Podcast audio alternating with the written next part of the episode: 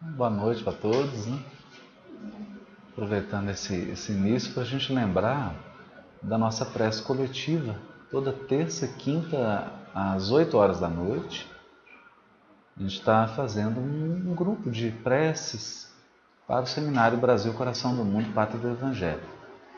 Para todos nós que estamos trabalhando, para quem virá assistir também ao seminário, para um clima de paz, de harmonia, tudo seja como está sendo planejado, né? muito carinho, com muito amor. Bom, hoje eu pensei, nós estamos continuando naquele tema do tabernáculo, do santuário, né? Mikdash. Nós falamos na, no nosso encontro passado, mas hoje eu queria fazer uma coisa diferente, mais participativa. Inclusive, se for possível, até um tempinho para quem está acompanhando pela internet, fazer perguntas, a gente interagir com eles também. É, porque o, o, Paulo coloca no primeiro versículo da carta aos Hebreus, nós estudamos isso, né, o polímeros. E eu fiquei pensando assim numa imagem pedagógica que pudesse representar esse nosso mergulho no Velho Testamento. E eu me recordei então de, de quando a gente se reunia, vários crianças, para montar um quebra-cabeça de mil peças. É? Bom, ficou bem melhor. É, porque é uma coisa coletiva, comunitária, então não tem uma pessoa que saiba montar sozinha e na verdade não tem a menor graça você montar um quebra-cabeça sozinho ele é feito para ser coletivo, para ser uma atividade comunitária. E você começa a separar, ah, começa a se formar a imagem, é, aquilo começa a tomar forma, começa a tomar corpo. Né? E na verdade o que nós estamos fazendo aqui na quinta-feira é isso. Juntos nós estamos montando um grande e intricado quebra-cabeças e é importante a gente fugir daquele pensamento linear. Olha só, esse versículo tem essa interpretação. Né? Não, o tabernáculo significa isso. A nuvem representa isso. Porque na verdade não é isso. Já os sábios como Gamaliel e Léo diziam: a Torá tem 70 faces. Tem vários ângulos, você pode é, interpretar como peças mesmo de um quebra-cabeça. Então você, você tem aquela pecinha azul, você acha que é no lado esquerdo, mas tem azul no lado direito também. Tem azul no meio, num canto. E a gente precisa ter essa sensibilidade. Né? É, eu separei alguns textos hoje aqui para a gente ver isso textos no Novo Testamento, versículos do Evangelho, é, textos de Emmanuel, um texto do Livro dos Espíritos e, e algumas ideias, algumas coisas que a gente já já estava refletindo para mostrar como que nós não podemos fechar a interpretação. Nós já tínhamos comentado no nosso encontro passado é, essa possibilidade do tabernáculo re representar uma jornada ascensional, um caminho evolutivo. Dizer, o tabernáculo tripartido representando aí as três escalas do aprimoramento das almas. É, o Santo dos Santos representando aquele estágio máximo de pureza espiritual, em que a criatura se libertou de todas as influências da matéria é, e atingiu aquele patamar de purificação espiritual que dá a ela a libertação. Ela se transforma num bem-aventurado, num espírito puro, não necessitando mais, né, não precisando mais da interação com a carne, da encarnação. Ela pode vir numa missão especial se o quiser, se o desejar, em amor, né? e vem mesmo, vem muito, né? mas não por uma necessidade de progresso. Mas olha que interessante. Se a gente faz um exame na, nos textos de Emmanuel, tem uma mensagem em que Emmanuel comenta aquela parábola do mordomo infiel. E naquela parábola, Jesus usa a palavra tabernáculo. Tá? É, é, interessante isso, né? Ele diz assim: granjeai amigos, né? Vou pegar aqui o texto que aí fica. Né? Lucas 16, versículo 9. Granjeai ou fazei amigos com as riquezas da injustiça, para que, quando elas acabarem, quando elas cessarem, eles, os amigos, vos recebam nos tabernáculos eternos. Olha que curioso, né?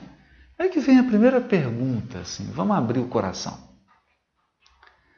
Tem como entender essa palavra que Jesus usou, tabernáculo? se eu não recorrer ao Levítico e ao final do Êxodo? Porque na Bíblia, o, local onde fala sobre o tabernáculo é no final de Êxodo, capítulos 25 a 31, nós vimos isso, e no livro Levítico. Então, se a gente não se deixar dominar pelo radicalismo, é, imagine que todos os textos do Velho Testamento tivessem sido queimados ou tivessem se perdido. Né? Como é que meu filho, que tem sete anos, que é de uma geração nova, saberia o que é tabernáculo? então, aí a gente vê, ah, mas Jesus usou a palavra tabernáculo. Aí você vai no Velho Testamento. Porque é no Velho Testamento naquela maneira simbólica, que Deus ordena a Moisés construir um tabernáculo. E mais do que isso, ele diz assim: constrói o tabernáculo segundo o modelo que te mostrei. Então tem maquete, Deco? Então, Deco aqui que é o arquiteto, tem maquete. Um modelo espiritual. E ele construiu a, a o, o modelo terreno com base na maquete espiritual que ele, que ele viu. Né? Então não é interessante isso? A gente vai lá no texto e começa a tirar a riqueza. Agora olha o que, que o Emmanuel comenta. Né? Porque já, já são as luzes espirituais da doutrina espírita iluminando o texto. Olha o que, que o Emmanuel diz. É, o Mestre aconselhou-nos a granjear amigos, isto é, dilatar o círculo de simpatias em que nos sintamos cada vez mais intensamente amparados pelo espírito de cooperação e pelos valores intercessores. Assim também, quando se reporta aos tabernáculos eternos, não os localiza em passos celestiais. Olha, não localiza os tabernáculos em praças, em, em locais celestiais. O Mestre situou o tabernáculo sagrado no coração do homem.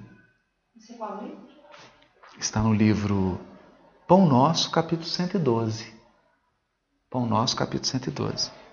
Mais que ninguém, o Salvador, olha as palavras que Emmanuel está utilizando, identificava-nos as imperfeições e, evidenciando imensa piedade ante as deficiências que nos assinalam o Espírito, proferiu as divinas palavras que nos servem ao estudo. O que vocês acharam? Emmanuel está dizendo que o tabernáculo está no coração. Interiorizou. Trouxe uma interpretação espiritual de tabernáculo. Se a gente toma posse dessa interpretação, olha, o tabernáculo é uma construção no coração, é algo que está sendo construído dentro do coração de cada um de nós, Se eu tomo esse conceito e volto lá para o Êxodo, o que, que Deus está ordenando a Moisés?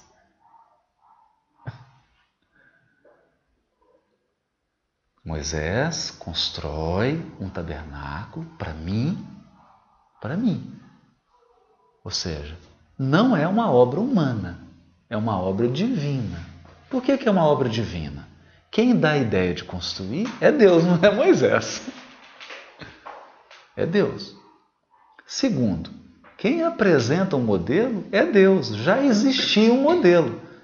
O modelo foi mostrado para Moisés e ele constrói materialmente algo que já existe espiritualmente. Olha que interessante isso. Porque se é uma obra divina dentro do coração de cada um de nós, nós não somos pioneiros. Há seres espirituais que já edificaram essa obra nos seus corações. Então, né, Deco? Ajuda a gente aí, Deco, no modelo arquitetônico aí, não é? Fala um pouquinho assim, porque, é, é, em que sentido o modelo arquitetônico orienta a, a obra material? Como arquiteto? Né, todo recurso material ele ele está ali para te servir. Então, eu acho que quando fala dessa construção, acho que tem todo um processo mesmo de aprimoramento, né? Quando fala dessas três partes aí, eu imagino que essa construção ela é gradual dentro da gente também. Primeiro a gente passa por esses estágios né, para acessar aquele ambiente mais elevado, vamos dizer assim. E num projeto arquitetônico também. Sim. Você, gradualmente você atinge. Interessante. Né? Ou seja, a gente não está órfão. Quer dizer, há, há espíritos que já edificaram. Esse tabernáculo, ele já está edificado. Nós vamos chegar um pouquinho nisso, né? Em especial, nós temos um, um espírito muito especial para a gente. Mas não vamos falar quem é ainda não. Agora, é interessante já... quando a gente faz uma coisa física do lado de fora, intimamente aquilo é construído dentro de nós. Então, é, se eu quero. Falar, assim, é, pedagogas agora. Como é que tá? Explica pra gente isso. É, sem nomenclaturas, né? Sim, sem nomenclaturas. Mas se eu, se eu quero lá organizar a minha casa, eu quero organizar uma gaveta. O movimento de organização externo que eu faço é uma busca de organização interna. É, então, se eu vou fazer uma faxina na casa, às vezes quando a gente está muito é, desorganizado, desorganizado intimamente, é, muita gente às vezes se acalma organizando a casa, organizando tudo, porque o movimento exterior conduz para que a gente interior. faça interior, interiormente. interessante. Então, aí bonito isso, né? Porque por que, que a gente encarna e necessita das provas materiais? É que a gente fica pensando isso, meu Deus, o tempo que a gente desloca, que a gente gasta para ir para o trabalho, né? até se aposentar, o tempo que você, o tanto de coisas assim práticas, tão materiais que a gente tem que fazer. Cuidar do corpo, imagina, para limpar o corpo, dar banho, dar alimento para o corpo. É um, um conjunto de atividades, mas elas não são inúteis, né? Quando você está organizando o material, aquilo tem um reflexo na intimidade. Interessante, né? Quer dizer, olha como é que o Velho Testamento já está começando a ganhar uma luz. O Rony está rindo lá do Rony. Você está sorrindo? O que, que você está pensando aí? Não, porque quando você falou do, é, dos Coldeco falando do projeto arquitetônico, eu imaginei assim, porque quando Deus fala é um tabernáculo, ele está falando assim do, do, do, do, do projeto já pronto, ó, eu te mostrei o projeto. Só que quando você vai executar um projeto, é, primeiro que para se projetar você tem a parte arquitetônica, você tem a parte é, de engenharia. Você tem, tem vários setores numa construção. Exato. Que eu acredito que Deus mostrou para Moisés, e já tudo com todas as, as, nuances, né? E aí ele foi buscar, ele foi buscar o auxílio, teve um engenheiro, e aí tem tudo isso. isso. Então, assim, a, a, a construção, você vê o projeto, você já vê muitos detalhes.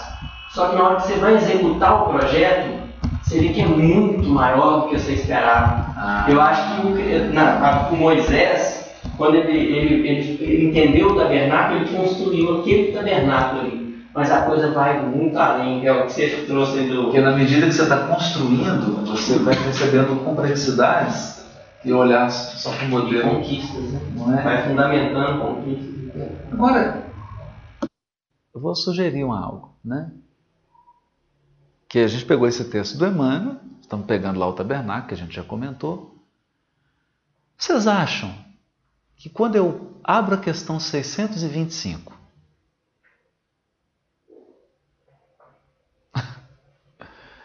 e tem lá a palavra dizendo que Jesus é o modelo.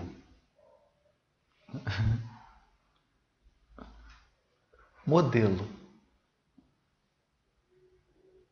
Não está nessa linha? Ele é o modelo. O que é que Deus mostrou para Moisés? Porque Emmanuel está dizendo que o tabernáculo é um coração, não é uma construção exterior, é um coração iluminado. Qual coração iluminado Deus ofereceu aos homens? Ele é o tabernáculo. Ele é o tabernáculo onde Deus habita.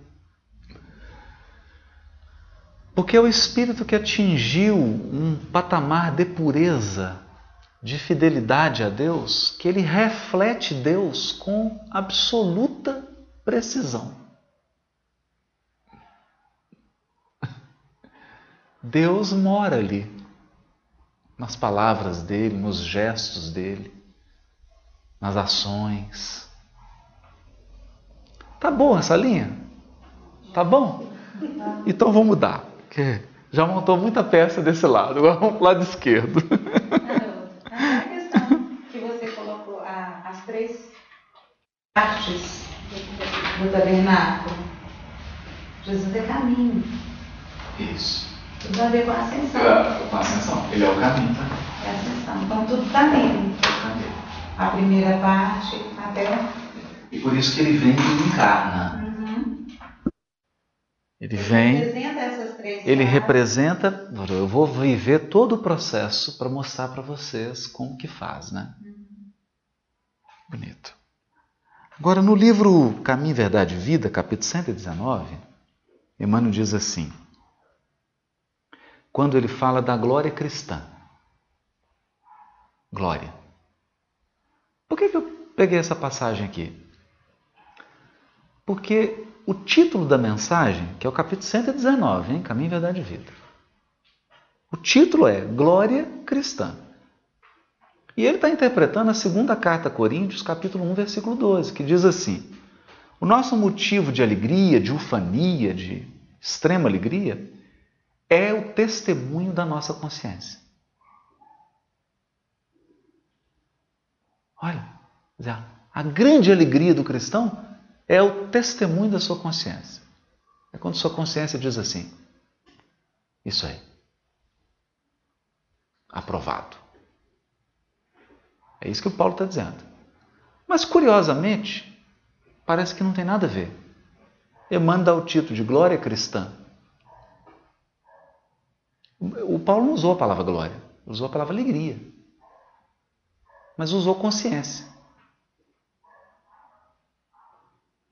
O que que tinha por cima do tabernáculo? A nuvem.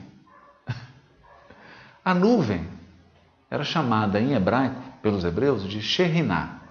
Sheriná era a nuvem da glória.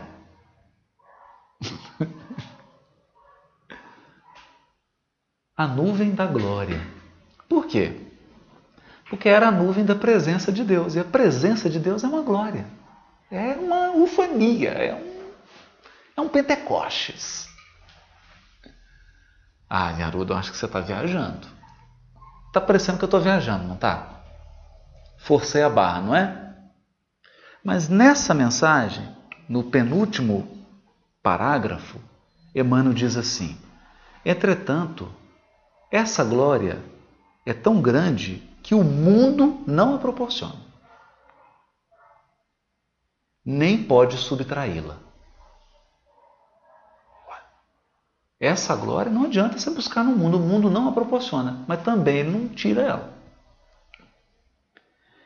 É o testemunho da consciência própria, vírgula, transformada em tabernáculo do Cristo vivo.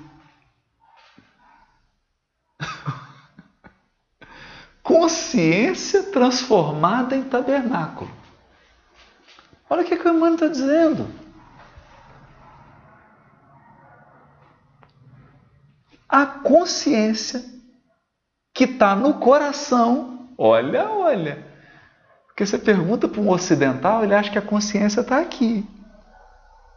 Mas para o hebreu, tudo está no coração: a inteligência, a cognição, os talentos, a emoção, o sentimento, tudo está no coração.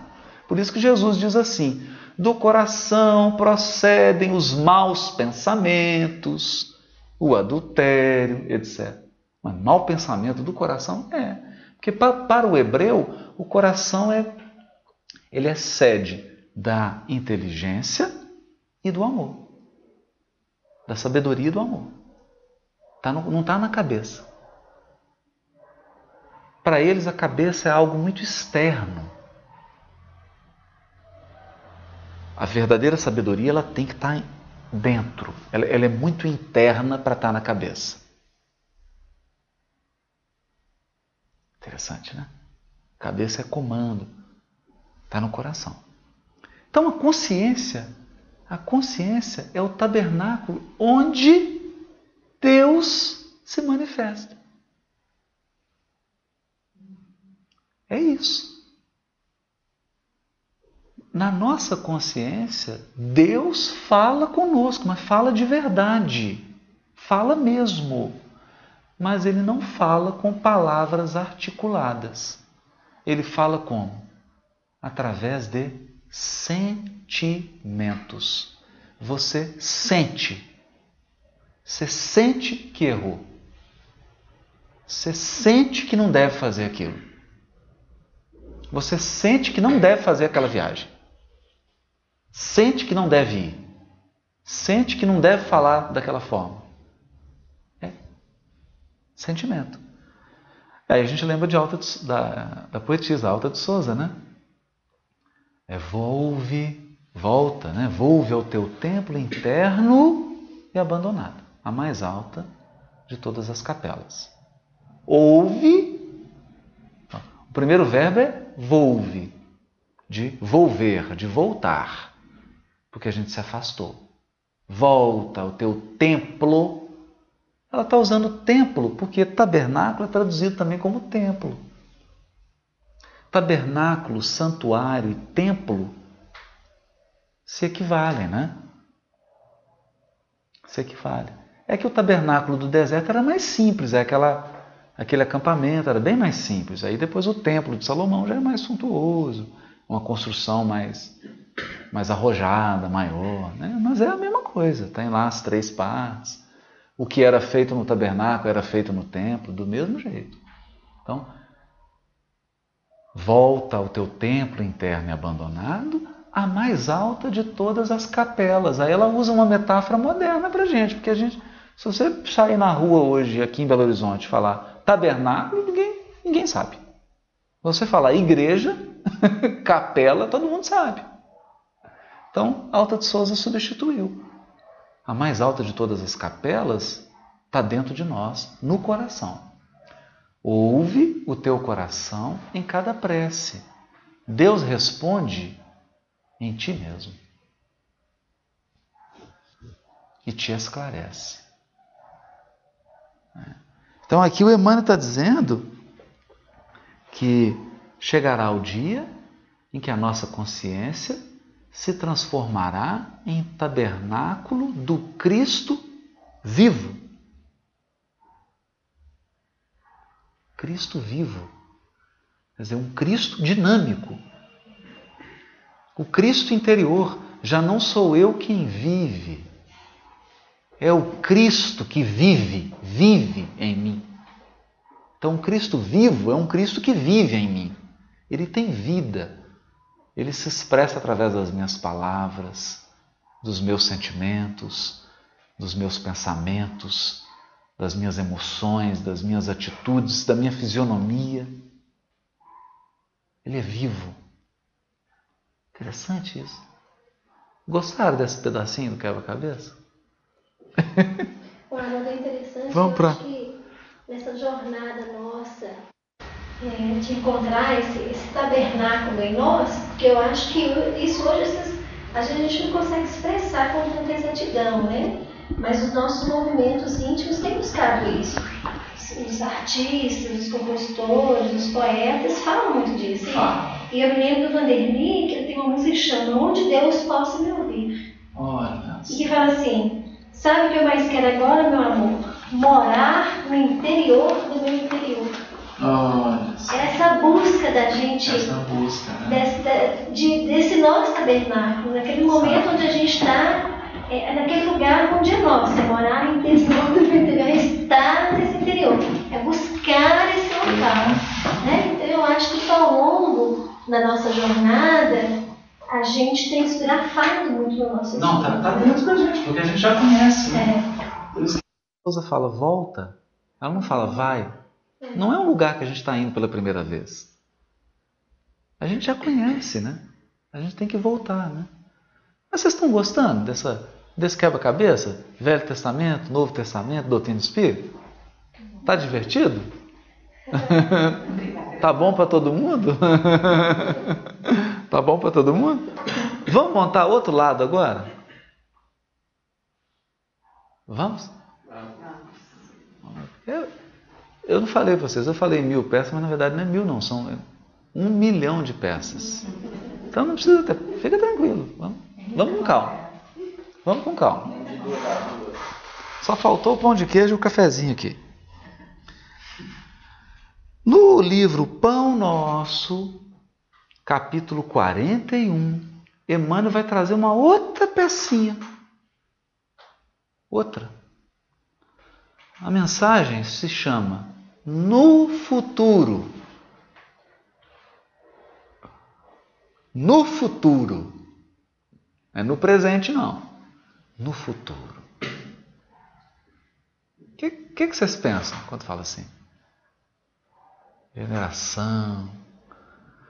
Se for muito futuro, você já pensa mundo ditoso, no futuro.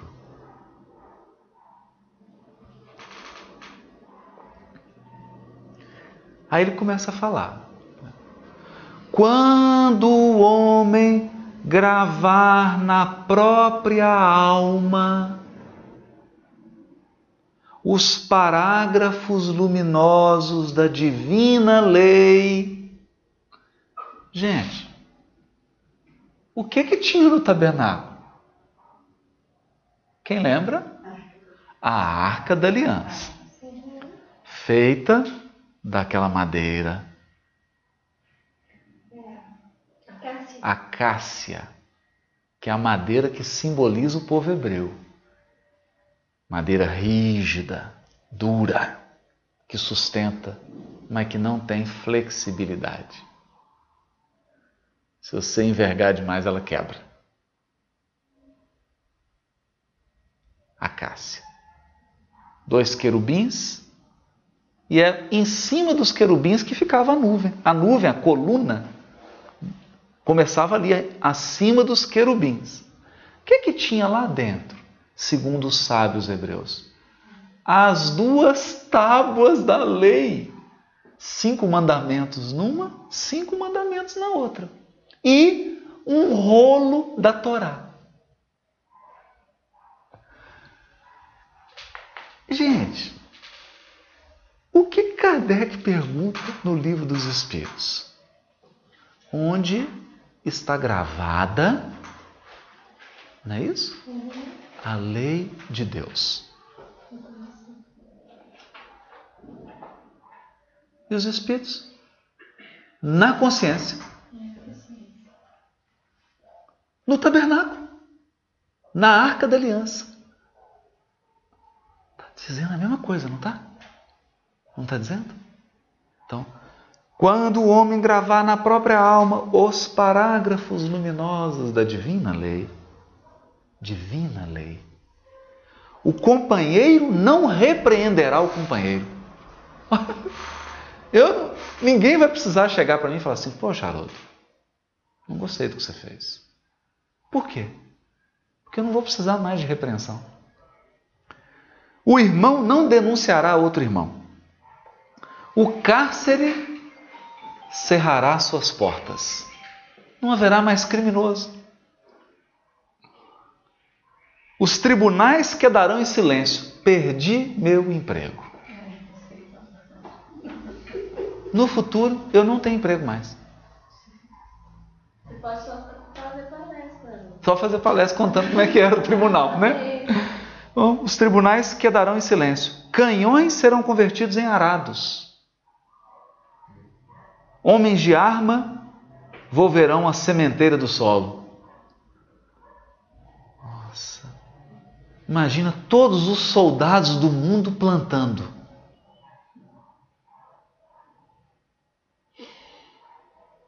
O ódio será expulso do mundo. As baionetas repousarão. E vai gostar o Divaldo, né? Do, do, movimento Você e a Paz, né? Vai gostar disso aqui. As baionetas repousarão. As máquinas não vomitarão chamas para o incêndio e para a morte. As máquinas nos servirão, né? Mas cuidarão pacificamente do progresso planetário a justiça será ultrapassada pelo amor. Não tem mais tribunal. Né? Os filhos da fé não somente serão justos, mas bons, profundamente bons. As pessoas religiosas, elas não serão só justas, não. Porque hoje as pessoas, nós religiosos, nos orgulhamos de ser justos, né? Não, eu pego um dinheiro, eu pago. Eu peguei cinco reais, eu devolvo cinco reais. Não, se eu comi aqui um, um biscoito, eu jogo o papel no lixo. Tá, tá bom, tá bom, tá ótimo. Mas os religiosos não serão só justos, não, eles serão bons. Profundamente bons. A prece constituir-se-á de alegria e louvor. Não tem mais pedido. Nós vamos ter tudo. Vai ser só alegria, prece de alegria e de louvor. E as casas de oração estarão consagradas ao trabalho sublime da fraternidade suprema. Eu nem sei que trabalho é esse, para falar para vocês. Não faço nem ideia. Agora aqui que está bonito. Ó. A pregação da lei viverá. Olha a palavra viver de novo. Viverá nos atos e pensamentos de todos. Por quê? Porque o Cordeiro de Deus. Acho que ele usou a palavra cordeiro à toa. O que, que a gente. O que, que fala no tabernáculo? Olha o cordeiro o Cordeiro de Deus terá transformado o coração de cada homem em tabernáculo de luz eterna. Em que o seu reino divino resplandecerá para sempre.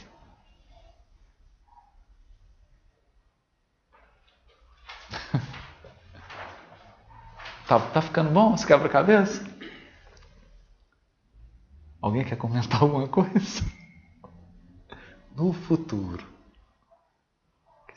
Não vai ter palestrante também, né? Porque. Eu estou perdido, viu? Não vai fazer palestra, nem tribunal. Vamos lá. Agora, vamos mudar completamente de lado? Agora vamos trazer uma peça completamente diferente. Completamente diferente. Olha essa aqui. Está no livro Pão Nosso, capítulo 12.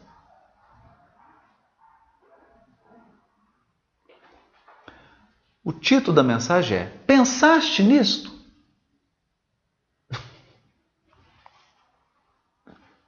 Pensaste nisto? Sabe o que ele comenta? Ele comenta um versículo da segunda epístola de Pedro, capítulo 1, versículo 14. Que eu vou ler numa tradução melhor.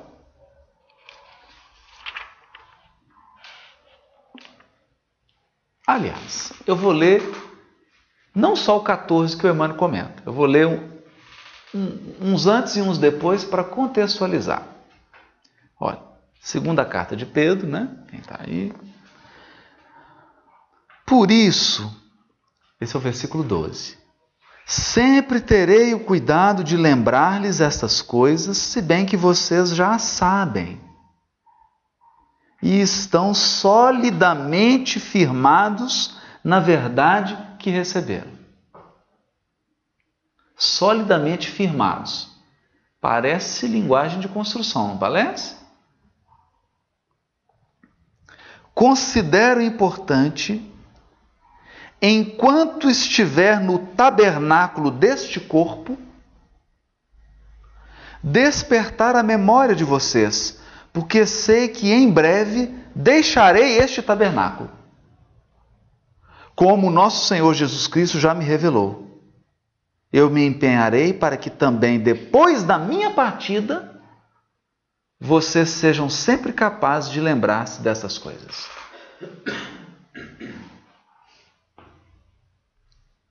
E agora? Agora é outra pecinha. O tabernáculo agora é o corpo físico. Está vendo como é que a Torá tem 70 faces? É outro ângulo de visão. Então, separa o que a gente viu, agora nós vamos aprender uma coisa nova.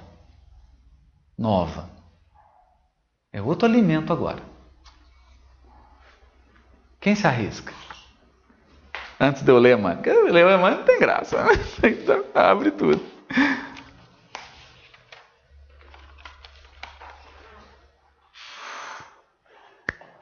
Corpo é um tabernáculo. E agora? De onde que tiraram isso, gente? Da onde? É, tabernáculo. Se somos seus filhos, e quando a gente não, vai mas encarnar aí... e vai entrar no não, corpo, mas vai aí... ser tabernáculo, né? Não. Mas aí. É, é, é... Mas vamos lá, vamos com calma. Se o tabernáculo era o local de com Deus, o tabernáculo é uma habitação. É uma habitação, né? Uma, uma habitação. E um lugar de, de reunião e de contato com Deus. Estou só acrescentando o que você falou. Entendi. Isso mesmo. Não, porque se, eu, se, eu, se ele associa com o corpo físico, isso mostra que é um, um campo de, de, de, comunicação com o Criador também. Na, na prática, né? Nossa, de forma concreta, né? Interessante. Interessante. Porque no tabernáculo as pessoas se reuniam para encontrar com Deus. E lá Deus se manifestava, não é? Aqui Simão Pedro está dizendo: Eu vou deixar esse tabernáculo. Mas tem uma coisa curiosa. Vou pegar aqui porque a minha colinha está no iPhone. Olha só. Não, está aqui no iPad também, gente. Nossa, não é. é. Mas eu não vou mexer, não, senão eu perco ali o arquivo. Olha que interessante. Que às vezes a gente não percebe, né? No capítulo 1 do Evangelho de João, Fala. E o Verbo se fez carne, todo mundo lembra, se fez carne, e habitou entre nós. Não é isso? Está dito lá? Isso, vamos ver aqui. Vou pegar assim. Bem com calma. Olha. Bem tranquilo. Evangelho de João. Vamos lá. Olha só.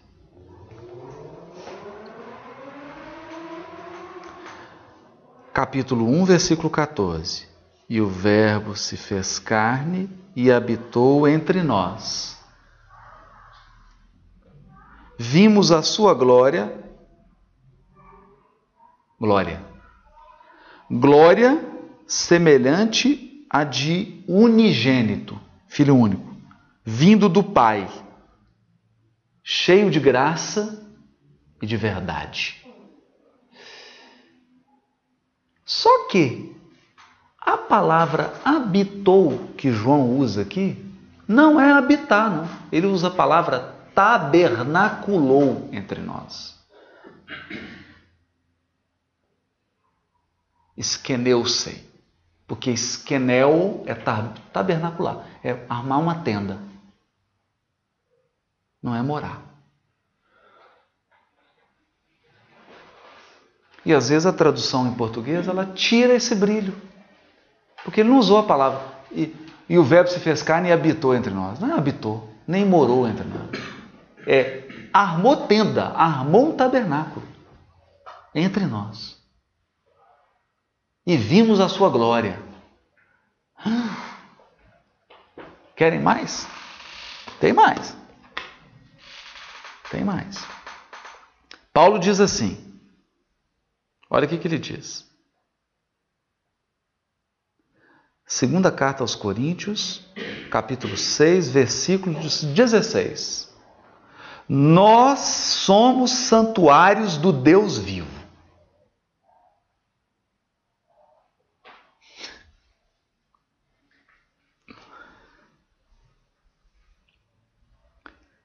Primeira carta aos Coríntios, capítulo 13, versículo 17. Se alguém destruir o santuário de Deus, está falando do corpo. Porque o santuário de Deus, vírgula, que sois vós, ele está falando o seguinte: ninguém pode matar um outro irmão, ninguém pode destruir a vida de alguém.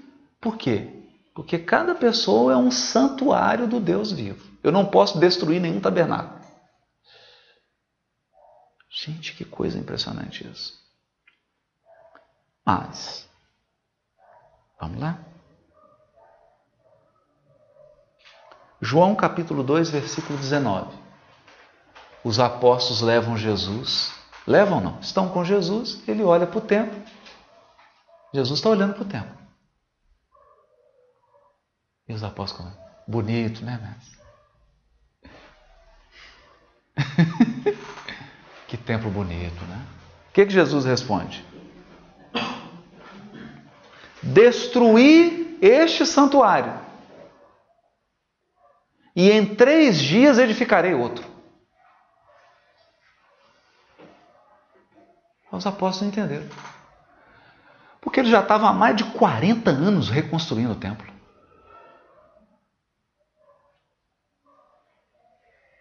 Herodes estava investindo ali, ó. Não estava pronto ainda. Não estava totalmente pronto a obra. Vê o que é obra, né? Porque até santuário dá, dá trabalho para construir. Mais de 40 anos construindo. E Jesus olha, não, destrói isso aí que em três dias eu faço. Eles assim. É igual a piada do mineiro lá, né? três dias? Eles não entenderam.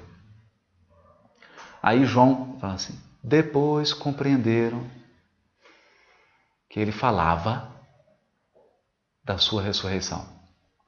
Ah, não. Que isso? Que negócio é esse? Ressurreição. Corpo. Agora nosso quebra-cabeça virou Sherlock Holmes. Que negócio é esse de que corpo é um tabernáculo? Jesus ia perder o corpo dele e três dias ia construir outro. Então vamos com calma. Vamos pedir ajuda aos universitários.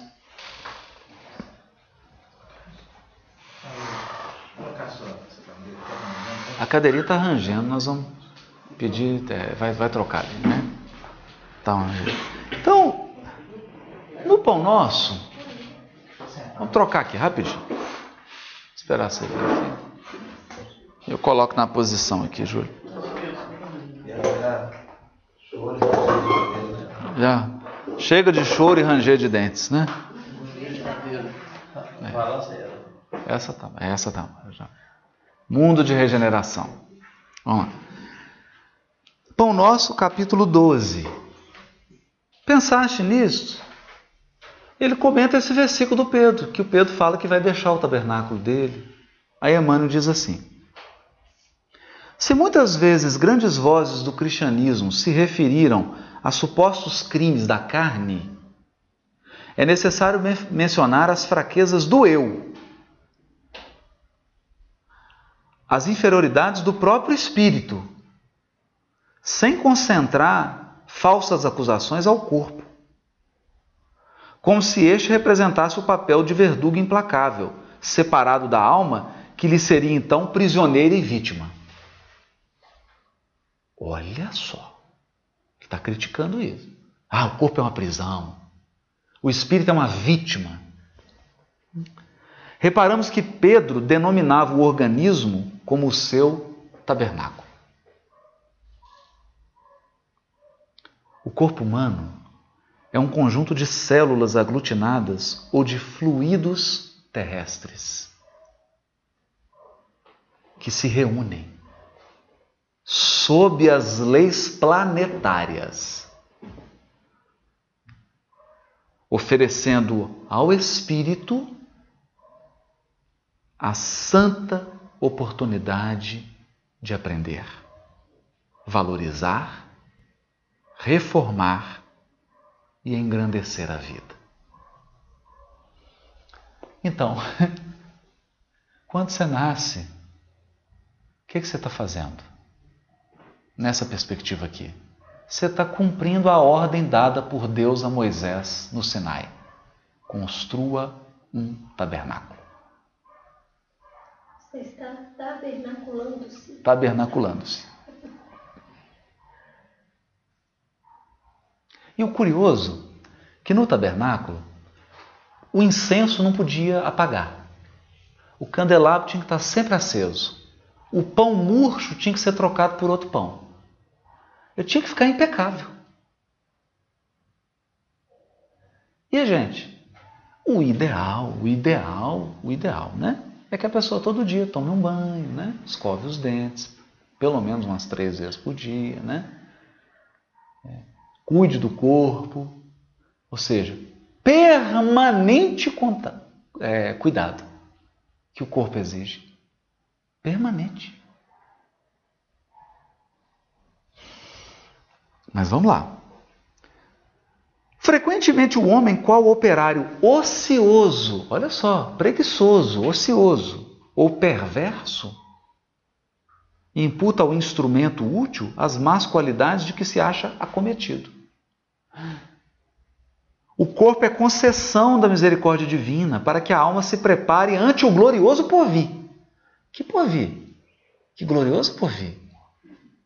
O corpo é misericórdia para que a alma se prepare ante o glorioso porvir. Por que, que lá no tabernáculo lá, levava os animais para serem sacrificados? E aí nós, eles faziam aquele processo que a gente falou na aula anterior.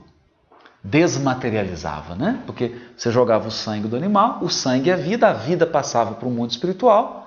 E o que que fazia com a carne? O sacerdote comia ou então queimava.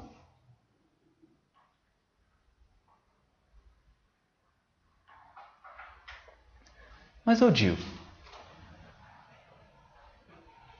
nascer, morrer. Não é a música? Viver, morrer. E renascer ainda e progredir. A frase de Kardec. Nós estamos lembrando da música do seminário Brasil, Coração do Mundo, Pátria do Evangelho, né? Lá do José Henrique, de Araraquara, arranjada já nascer, morrer, renascer ainda e progredir sempre. Tal é a lei.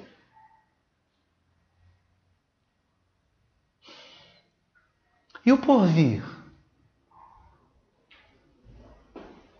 Vamos guardar. Já pensaste? Agora vem a pergunta: é o título da mensagem. Pensaste nisso? Agora Emmanuel pergunta: Já pensaste que és um espírito imortal?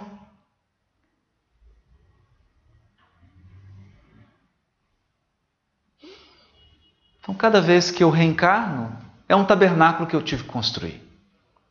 És um espírito imortal, dispondo na terra, por algum tempo, de valiosas potências concedidas por, concedidas por Deus às tuas exigências de trabalho? Potências? Que potência? Potência? O que é isso que a mãe está falando? potências concedidas por Deus às, às tuas exigências de trabalho? Ele vai explicar. Que potências são essas? Tais potências formam-te o corpo. Hã? Agora eu fiquei confuso. Essas potências formam o meu corpo? Que potências são? Ele vai explicar. Emmanuel vai explicar. Que fazes de teus pés? Potências para se locomover. De tuas mãos, potência para concretizar. De teus olhos, de teu cérebro. Sabes que esses poderes, poderes, te foram confiados para honrar o Senhor, iluminando a ti mesmo?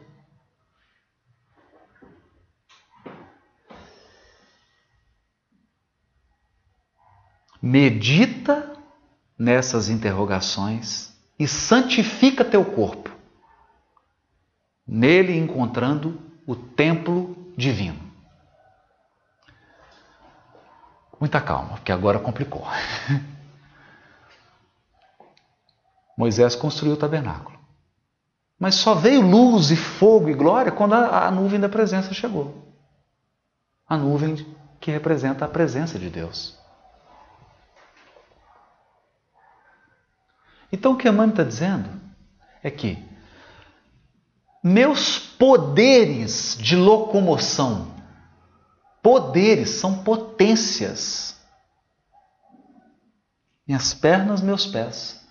Eu posso ganhar numa Olimpíada com essa potência que Deus me deu. Eu posso correr uma maratona. Pelas pernas e pelos meus pés, eu vou aos lugares carentes levar ajuda aos necessitados e praticar a caridade, e a caridade salva minha alma. O que, que eu faço com as pernas e com os pés? Agora eu posso fazer coisas horrorosas. É uma potência. E as mãos? Né? Tem até a poesia do Divaldo, né? Mãos de, de poesia, mãos de psicografia, mãos de que plantam, mãos. Mãos, o que, que você Quanta coisa maravilhosa você pode fazer com as mãos. Você pode plantar um roseiral com duas mãos, é uma potência. Você pode se tornar um concertista, pegar um instrumento, um violão e fazer um concerto de uma hora e meia e 1.500 pessoas se levantarem e aplaudir de pé. Ou um piano, ou um violino, ou uma batuta do maestro. Você pode pegar uma caneta, um lápis ou um notebook e escrever Grandes Sertões Veredas. Grande Sertão Veredas.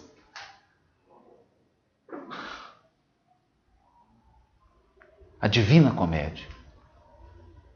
Ilíada. Odisseia.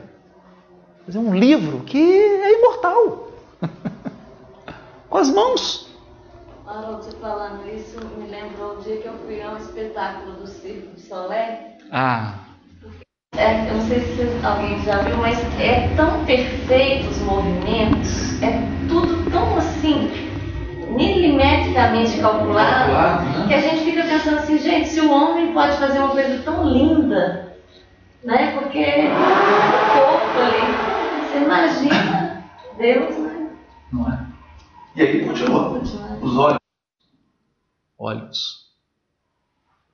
Meu Deus, o cineasta, o fotógrafo, o vigia, as pessoas, é, quantas coisas os olhos, né? O pintor, o pintor, o cirurgião. Meu Deus, uma potência. Agora é o seguinte, né? Eu posso utilizar meus olhos, eu posso utilizar meus olhos só para ver defeito. Eu estava conversando com o Júlio, a gente vinha de Uberaba, né? E falei assim, Júlio, é uma coisa curiosa. Você faz uma palestra assim de uma hora e meia. Aí a pessoa chega e fala assim, olha, gostei da sua palestra tal, mas mais ou menos para o final você cometeu um erro de concordância, faltou um S.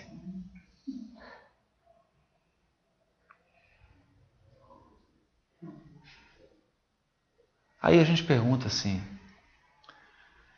e você foi lá ouvir, buscar isso? O que é buscais? O que, é que você foi buscar na palestra? Concordância? no futuro, no futuro, quando estiver gravado em nossas almas os parágrafos luminosos da lei da divina lei, nós não vamos falar palavra. Não vai precisar de gramática, sabe por quê? Não vamos usar linguagem humana. Aí não tem problema de concordância, nem de nada. Não estou dizendo, nós temos que desprezar, pelo amor de Deus, né? Temos que estudar português sim, falar bem falado, escrever com, com correção, né? Até porque a minha profissão é a profissão da escrita, né? Eu vivo da escrita. A sentença, tudo que eu faço é escrito e precisa ser. Não posso cometer erro de português, erro de regência verbal, de concordância nominal, concordância verbal, etc. Não é, não é desleixo. Não é isso. Né? Mas você ir numa palestra para procurar um erro de português que foi cometido. Né? Agora a questão é a seguinte, né? O que, que a gente busca nas pessoas?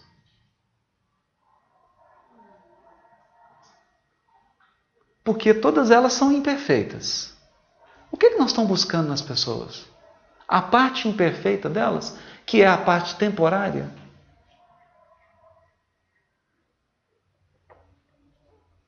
É incrível isso, né?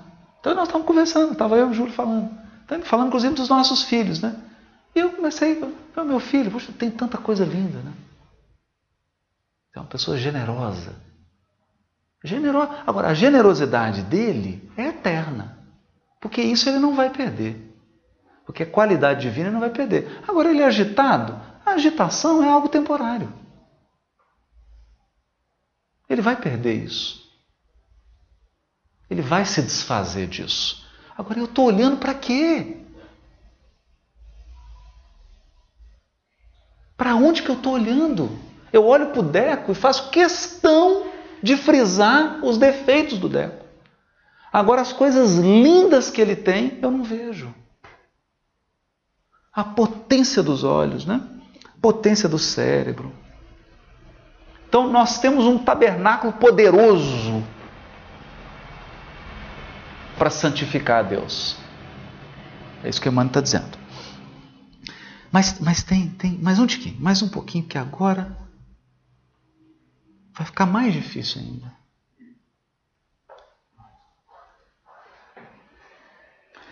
Olha no, no outro, outro livro, outro livro, Caminho, Verdade e Vida, capítulo 120. Emmanuel vai usar a mesma terminologia, só que vai dar um, um aprofundamento. Ele vai, o título da mensagem é Zelo próprio. Zelo próprio. A natureza física, não obstante a deficiência de suas expressões, em face da grandeza espiritual da vida. Então, ei, ei. Então, se o corpo é um tabernáculo terrestre, nós temos um tabernáculo celestial. É isso que ele está dizendo. A natureza física, não obstante a deficiência de suas expressões, se, se você comparar com a grandeza espiritual da vida, fornece vasto repositório de lições alusivas ao zelo próprio. A fim de que o espírito receba o sagrado ensejo de aprender na terra, receberá um corpo equivalente a verdadeiro santuário. Os órgãos e os sentidos são as suas potências. Aqui eu fiquei curioso, porque quem ouviu o podcast com o Dr. Ricardo Vardil lembra do livro que ele citou. Por exemplo, o rim. O rim representa medo e coragem. É uma potência. O, o rim é a coragem. E coragem e medo. Isso, isso. Quando ele está adoecido, medo. impera o medo e aí dá infecção renal, infecção urinária, etc, etc. Isso ele estava falando segundo a perspectiva da homeopatia, né? Eu estou apenas aqui servindo de papagaio e repetindo, porque eu não entendo nada disso. Minha área não é essa. E aí ele diz: e o pulmão? O pulmão é troca, relações. e aí vai. Então, os órgãos e os sentidos são as suas potências, são as potências do santuário que é o nosso corpo. Mas semelhante tabernáculo não se ergueria sem as dedicações maternas.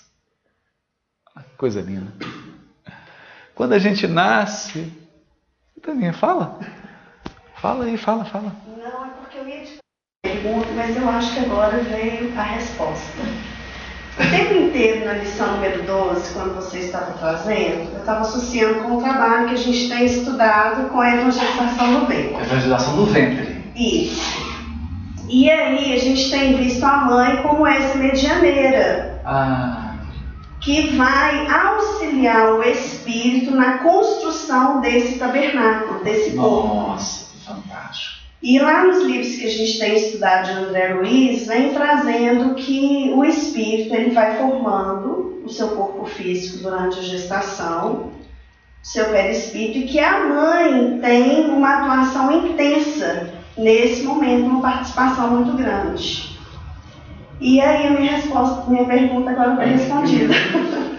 Porque essa potencialização que a gente tem a oportunidade de oferecer ao outro. Ofereceu. Né? Então, semelhante tabernáculo não é, é, se ergueria sem as dedicações maternas. Dedicações. E quando a criatura toma conta de si, gastará grande percentagem de tempo na limpeza, conservação e defesa do templo de carne em que se manifesta. Precisará cuidar da epiderme, da boca, dos olhos, das mãos, dos ouvidos. O que acontecerá se algum departamento do corpo for esquecido? Excrescências e sujidades trarão veneno à vida. Se o quadro fisiológico, passageiro e mortal, exige tudo isso, que não requer de nossa dedicação o espírito com seus valores eternos. Se já recebeste alguma luz, desvela-te em não perdê-la. Segura aí a luz. Intensifica em ti. Lava os teus pensamentos. Gente, aqui agora virou tabernáculo. O que, que tinha na entrada do tabernáculo? Uma bacia para fazer purificação. Olha o que ele está falando. Lava os teus pensamentos em esforço diário, nas fontes do Cristo. Corrige os teus sentimentos. Renova as aspirações, colocando-as na direção do mais alto. Gente, é o, é o que era feito no tabernáculo. Não te cristalizes. Não te cristalizes. Movimenta-te no trabalho do zelo próprio, pois há micróbios intangíveis que podem atacar a alma e paralisá-la durante séculos. É o que o, a espiritualidade chama dos pontos de cristalização, os pontos de estagnação. Pontos de estagnação. É. E que muitas vezes é o grande dificultador para que os espíritos renasçam. Porque aí pode ser um impeditivo para a reconstrução, para o propósito de construir um novo tabernáculo. Porque, como a espiritualidade fala, a gente tem muito medo da morte. A gente não faz ideia do medo que nós tem, não, talvez nós tivéssemos e muitos espíritos têm para reencarnar e para construir, né, investir no tabernáculo, tabernáculo, porque não é um processo fácil. Exato. Construir um tabernáculo não é um processo fácil. Não é um processo fácil, não é, não é mesmo. Né? E, e chega a dizer. E não é só construir, é. que cuidar. Né? Exatamente. O dinheiro tem todas as coisas. Então, para quem vai renascer realmente, é, é, é, é, muito sofrido, como a gente tem estudado Exato. nos nossos trabalhos com a evangelização no ventre. Exato. Isso porque eles não estão vinculados ao tabernáculo físico. Eles estão preocupados é o que, que o uso do tabernáculo físico vai gerar no tabernáculo eterno. Né? Isso. Nossa, mãe, aí você pegou uma coisa interessante. Por quê? Seguindo aquele raciocínio da Sheila. Se o que você faz externamente produz um resultado íntimo, cada vez que você reencarna é um tabernáculo que você constrói, inclusive com o auxílio das, da mãe. Né? Deixa eu digitar aqui porque deu um probleminha aqui. Que você constrói com o auxílio da mãe. Aí você vai construindo a cada encarnação um tabernáculo. E aí vai aperfeiçoando, vai aperfeiçoando. E quando você não precisar mais reencarnar?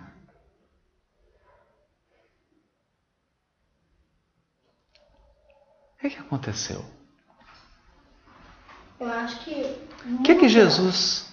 Muda-se os, os materiais do tabernáculo que de repente começou duro como a acácia, vai mudando os materiais, vai para o mármore mais fino, mais maleável, Exatamente. até ficando mais sutil. Exatamente. Então, agora, interessante é porque o Emmanuel vai dizer o seguinte: olha, se a gente já imaginou quanto tempo da evolução foi gasto para construir o tabernáculo, para que a gente tenha um corpo.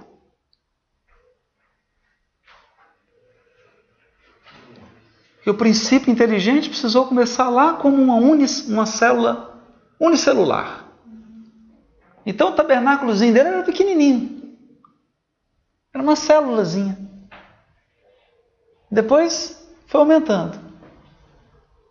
Que é exatamente isso. Deus dá uma tarefa para aquele princípio inteligente para ele construir um tabernáculo, uma célula. Daqui a pouco ele já está com um corpo que tem sistema sanguíneo, sistema respiratório. Aí ele vai. Aí chega na fase humana. Aí ele tem um corpo físico e o perispírito, que é a, a, o molde, a, a maquete. Aí ele vai. Aí ele vai. Construindo. Vai construindo. Vai construindo. Mas que se transforma o espírito na sua última encarnação? Não vamos responder. Agora, nós vamos para o Livro dos Espíritos.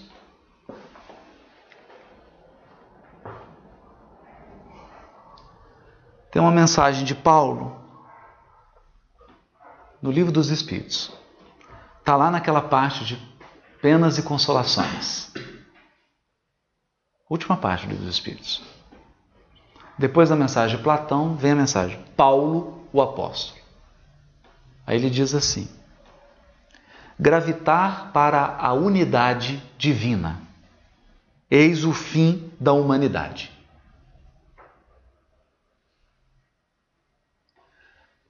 Gente, eh, vamos só pensar. Gravitar. Onde o tabernáculo estava? No centro todas as tribos se acampavam ao redor do tabernáculo, que é onde Deus se manifestava. Então, vamos comparar para a gente entender. Deus, um sol, E o objetivo da humanidade, o fim, a finalidade da humanidade é o quê? Girar em torno de Deus, do sol da divindade, da unidade divina, onde toda a diversidade é unificada.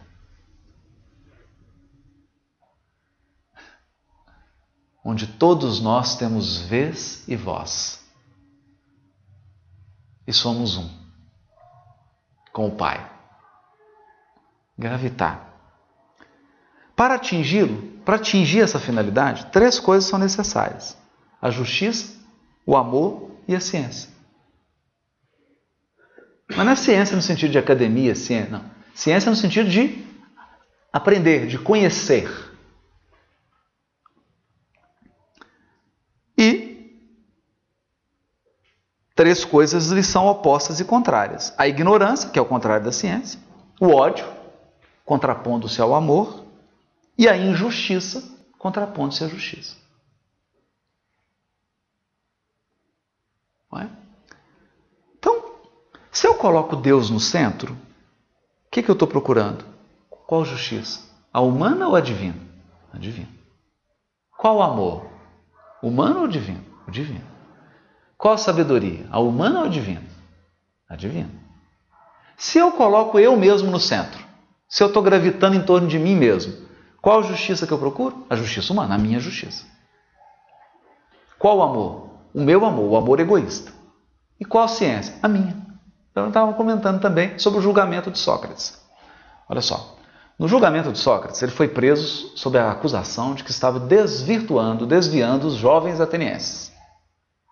E o, o Sócrates começa a defesa dele dizendo assim: Compareci ao oráculo de Delfos e a pitonisa me disse que eu sou o homem mais sábio de Atenas.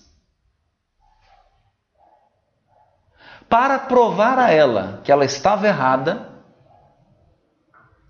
e desejando levar até ela homens mais sábios do que eu, a fim de mostrar a ela onde residia o equívoco, saí por Atenas procurando homens mais sábios do que eu.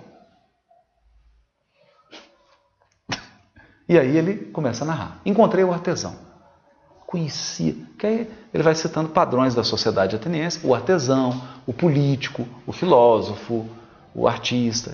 Né? Vai lá o, a, a, os vários tipos de inteligência, né? porque os gregos acreditavam em várias inteligências, várias sabedorias. Né? A terné, que é a sabedoria artesã, né? que é aquela do sujeito que faz. Você fala, meu Deus do céu, né? A sabedoria filosófica, a sabedoria política, a sabedoria musical, por aí. Ele procurou. Ele procurou o artesão. O artesão era muito bom, excelente no que fazia. Mas, quando saía da área dele, ele acreditava que continuava sabendo coisas que na verdade ele não sabia. Então, por ser um bom artesão, ele acreditava que sabia tudo. Aí o Sócrates diz assim: Eu cheguei à conclusão de que o artesão era excelente, mas ele ignorava a própria ignorância. Aí fui eu político. Aí ele vai passando um por um e contando como é que ele se decepcionou. E conclui assim: Pois bem, no fim não encontrei ninguém mais sábio do que eu. Porque nenhuma das pessoas que eu procurei, ao contrário de, de mim, tem consciência do que ignora. E eu sou o mais sábio de Atenas porque tenho plena ciência daquilo que ignoro. E sei que a parte que ignoro é muito superior à parte que eu sei.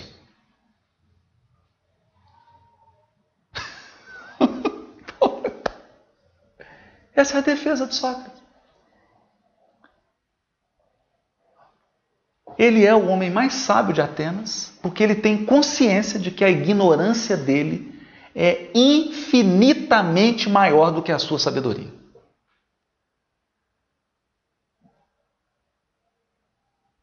Porque você pode ter pós-doutorado em música e você não sabe fazer tapete.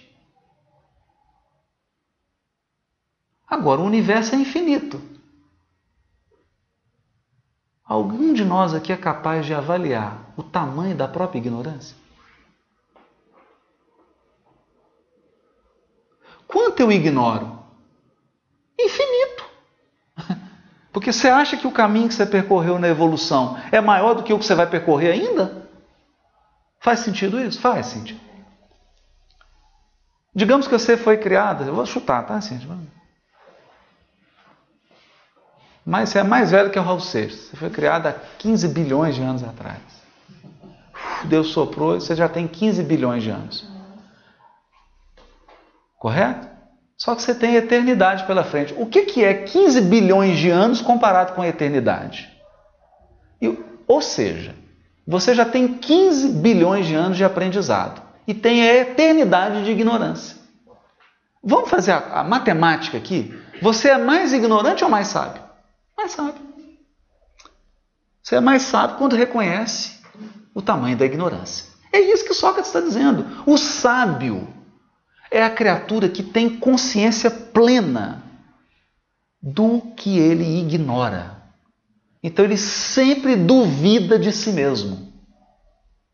Ele sempre duvida do conhecimento que tem. Isso é que é lindo, né? E é, esse é o homem que pôs Deus no centro. E aí o Paulo está dizendo isso. Pois bem, digo-vos em verdade. É, então, três coisas são opostas. Tá, tá, tá. Aí ele começa a trabalhar a questão é, é, é, do inferno, da pena eterna, que é uma coisa que não tem sentido, tá, tá, tá, tá, tá, tá. Bom, aí ele fala, vai falar de culpa, castigo e crime. Crime, culpa e castigo. Ele pergunta assim: que é o castigo? Não, antes. Quem, com efeito, é o culpado? É aquele que, por um desvio, por um falso movimento da alma, se afasta do objetivo da criação. Qual que é o objetivo da criação? Não é gravitar em torno de Deus? Se você sai da órbita, se afasta do objetivo da criação, que consiste no culto harmonioso do belo e do bem. Gente, é Paulo está dizendo, o objetivo da criatura, da criação, criação, criatura, é o culto harmonioso do belo e do bem. Por isso que nos mundos celestes o Espírito fica estudando música, pintura, literatura, poesia e bondade. E praticando a bondade, ajudando quem está nos níveis in, a, inferiores da escala evolutiva. A maior alegria de um anjo é ajudar essas pessoas assim como a gente, como eu, né? Como diz, os demônios amados né? Como disse o Espírito, os demônios amados. Culto harmonioso do belo e do bem. Esse é o objetivo da criação. Idealizados pelo arquétipo humano, pelo homem-deus, por Jesus Cristo. Gente, olha, essa mensagem foi publicado em 1857. Paulo de Tarso usa a palavra arquétipo e Jung nem tinha nascido. Acredito, né? Ou se tinha nascido, não tinha publicado os livros. Agora eu me esqueci quando que Jung nasceu. Mas seguramente ele não tinha livro publicado. Porque ele só publicou a obra dele depois da de Freud, não é isso? Então, se ele já tinha nascido, e eu acho que não, Paulo está usando a palavra arquétipo. Jesus é o arquétipo humano. Ele é o modelo, o homem tracinho Deus, homem Deus, ou seja, o homem que se divinizou. Por que, que se divinizou? Porque gira em torno de Deus.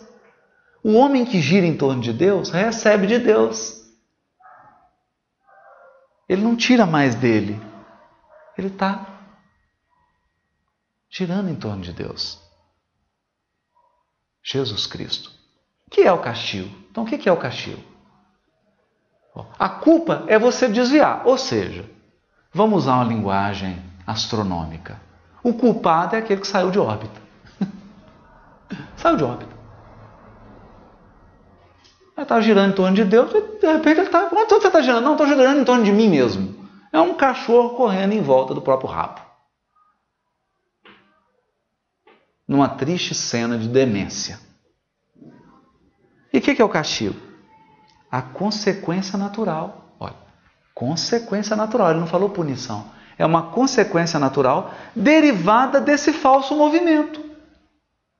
Você fez um falso movimento, vai ter uma consequência natural. Uma certa soma de dores necessárias a desgostá-lo da sua deformidade.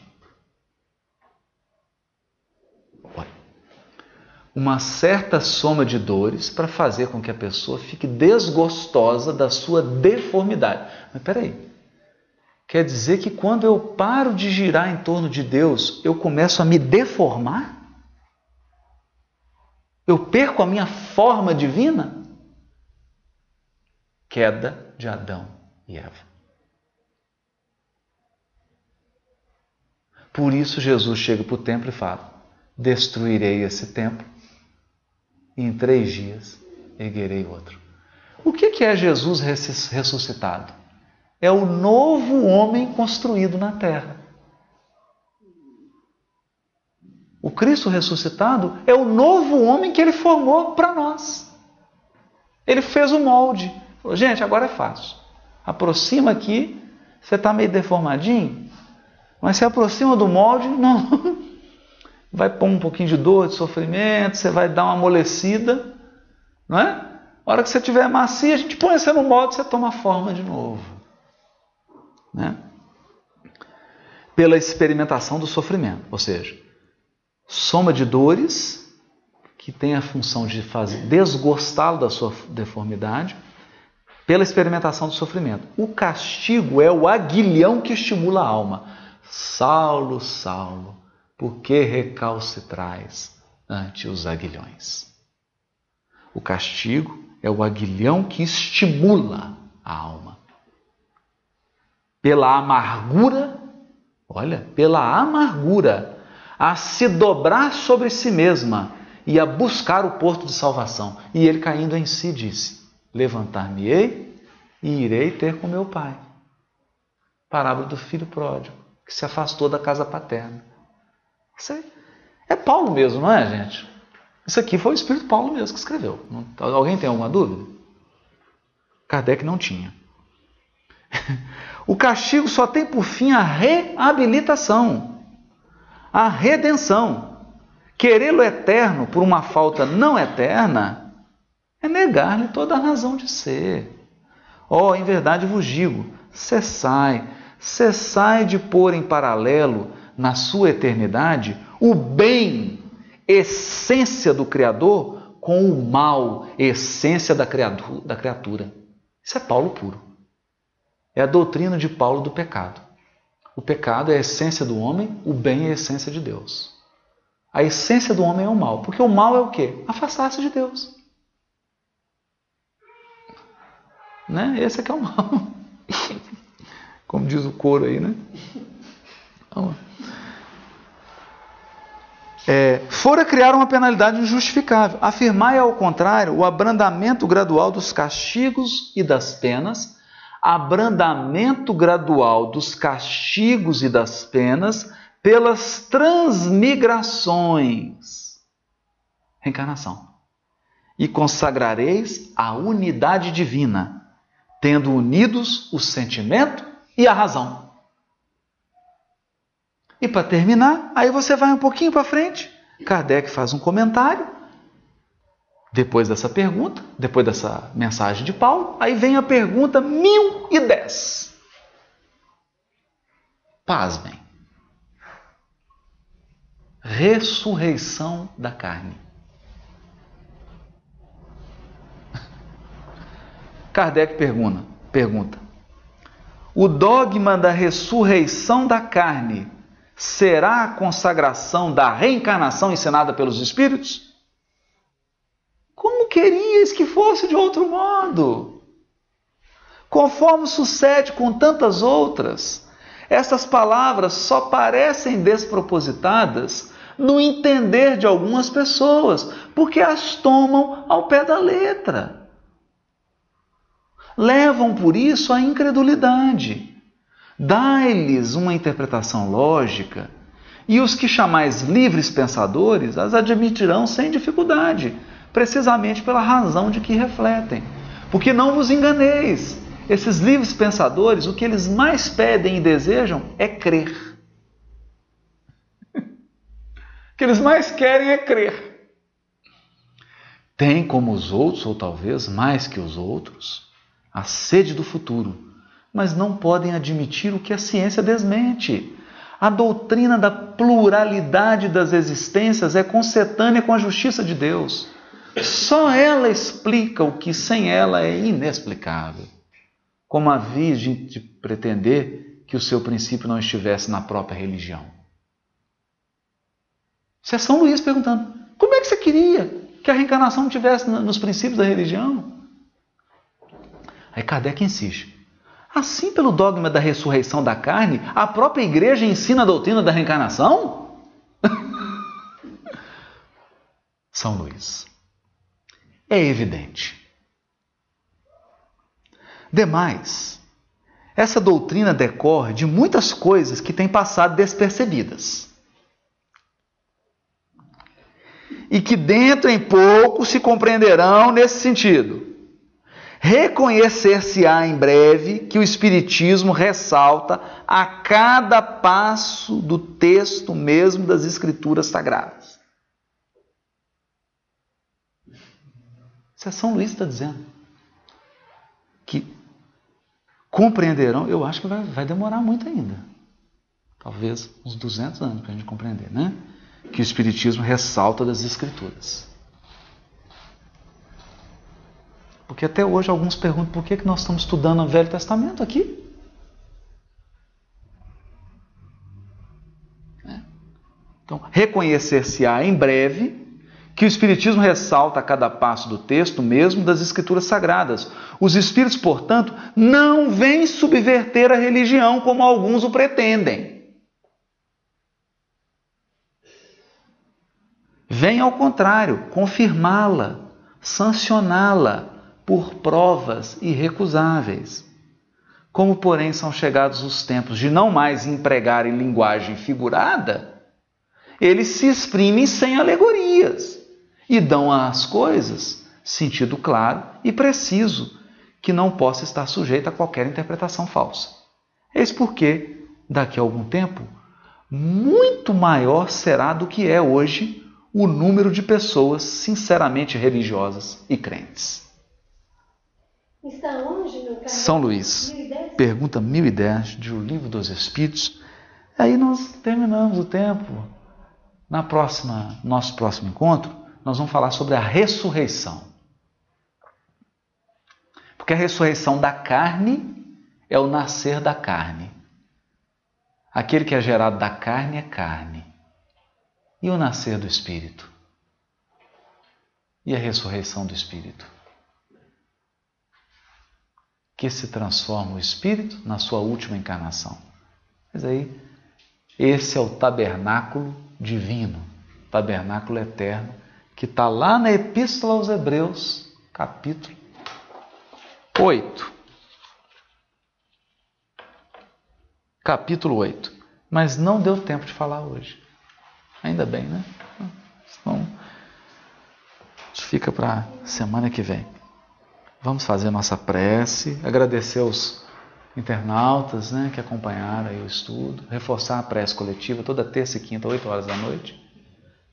E separar as perguntas aí que semana que vem ver se a gente dá a oportunidade dos internautas também perguntarem, né? Então vamos. Quem vai fazer? Você vai fazer?